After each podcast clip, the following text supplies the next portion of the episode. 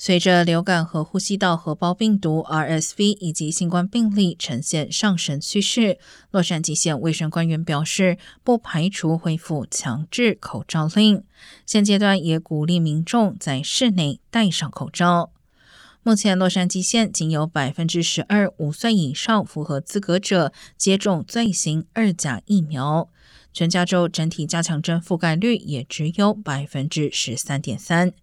洛县卫生局长费雷尔表示，疫苗接种率低令人担忧，尤其新病毒株传染性很强，可能导致冬季新一波疫情高峰。